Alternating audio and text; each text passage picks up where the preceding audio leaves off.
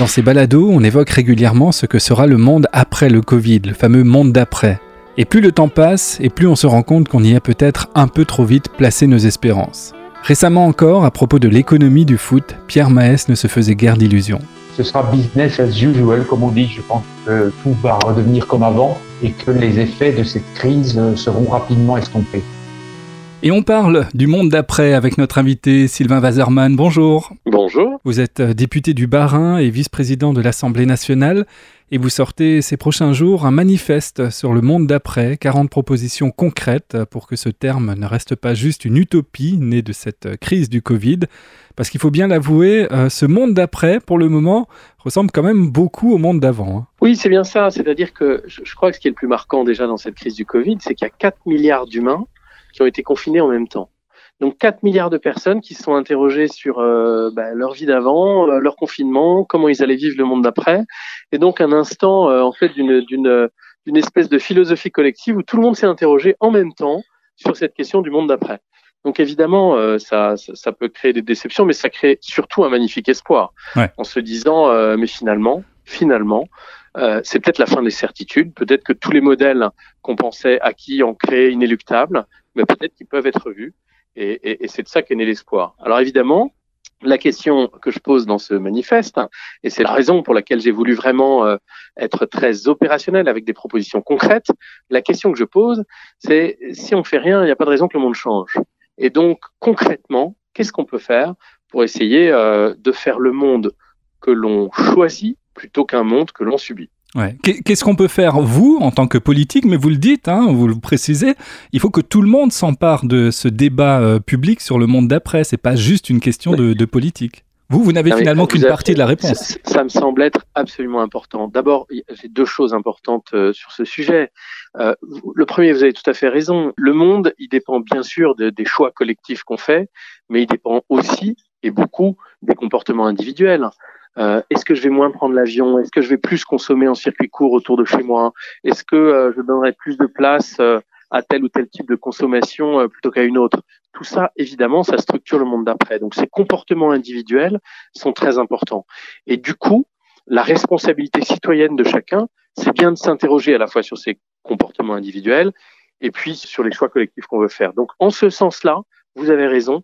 Je pense que, en tout cas, c'est une, une, idée que je porte euh, depuis longtemps avec force, c'est que euh, chaque citoyen doit s'emparer de ces sujets-là, et en particulier dans des moments de crise comme cela. Et deuxième chose, je tiens à le dire, je pense que tout ça, c'est d'abord une fantastique leçon d'humilité. Moi, je me suis toujours dit que la, la, la certitude, c'est une phrase que je dis souvent, c'est le, le, signe d'une pensée morte. Et euh, franchement, on en a marre des gens qui sont absolument sûrs de tout, qui vous expliquent ce qu'il faut faire. Euh, ça concerne aussi les politiques, qui je pense doivent faire une sacrée autocritique euh, lorsqu'ils prétendent mieux savoir que tout le monde ce qu'il faut faire. Des convictions, oui, mais des certitudes, je pense qu'elles ont été très clairement balayées. Prenez tous les exemples, prenez l'exemple de la chloroquine, prenez l'exemple du ce virus. Euh, est-ce qu'on sait, est-ce qu'on sait pas? Les scientifiques nous disent que, et puis ça change, et puis ça rechange, et puis il y a une autre enquête, et puis ça rechange à nouveau. Je crois que cette leçon d'humilité, c'est quelque chose que chacun d'entre nous doit d'abord euh, retenir de cette crise. Il y a une incertitude dans le monde, il y a une incertitude dans la science, euh, il y a évidemment une incertitude dans la politique. Je crois que c'est des convictions qui peuvent forger le monde, mais surtout pas des certitudes. Alors ces incertitudes qu'évoque Sylvain Wasserman, on les a tous expérimentées dans notre travail notamment.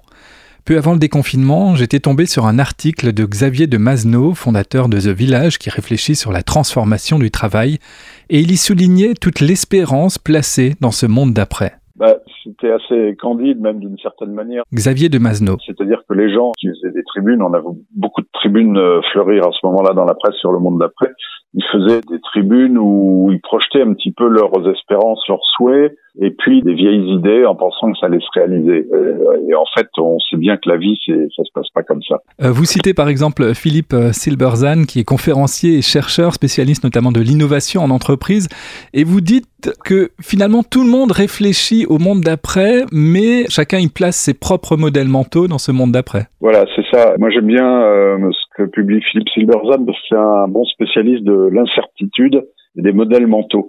Et en fait, euh, c'est un piège dans lequel on peut tous tomber, hein, c'est-à-dire de projeter nos, nos idées. Alors si on est si on est péjoratif, on parle de préjugés. euh, mais on a tous des biais cognitifs euh, qui font qu'on interprète ou on interprète de travers parce qu'on ne supporte pas l'incertitude, on ne supporte pas de ne pas savoir. Donc on essaie de meubler ce vide euh, en projetant nos croyances. Et du coup, on récupère donc cet, euh, cet événement, ce, ce, cette crise du Covid, pour le mettre au service de sa propre cause, finalement. C'est ça. Et, et, en fait, on le voit après le déconfinement, ça, ça n'a pas du tout marché. Le, vieux monde est toujours là, les préjugés sont toujours là, les blocages sont toujours là vis-à-vis du, du, télétravail. Par exemple, maintenant, on a une nouvelle génération d'éditos et de tribunes euh, que vous avez peut-être noté aussi, euh, assez hostile au télétravail parce que les gens confondent euh, confinement, 100% de télétravail forcé, obligé, à télétravail libre et organisé comme on le faisait avant. Et en réalité, ce qu'on voit, c'est que les gens voudraient continuer à télétravailler, mais probablement pas euh, 100% du temps.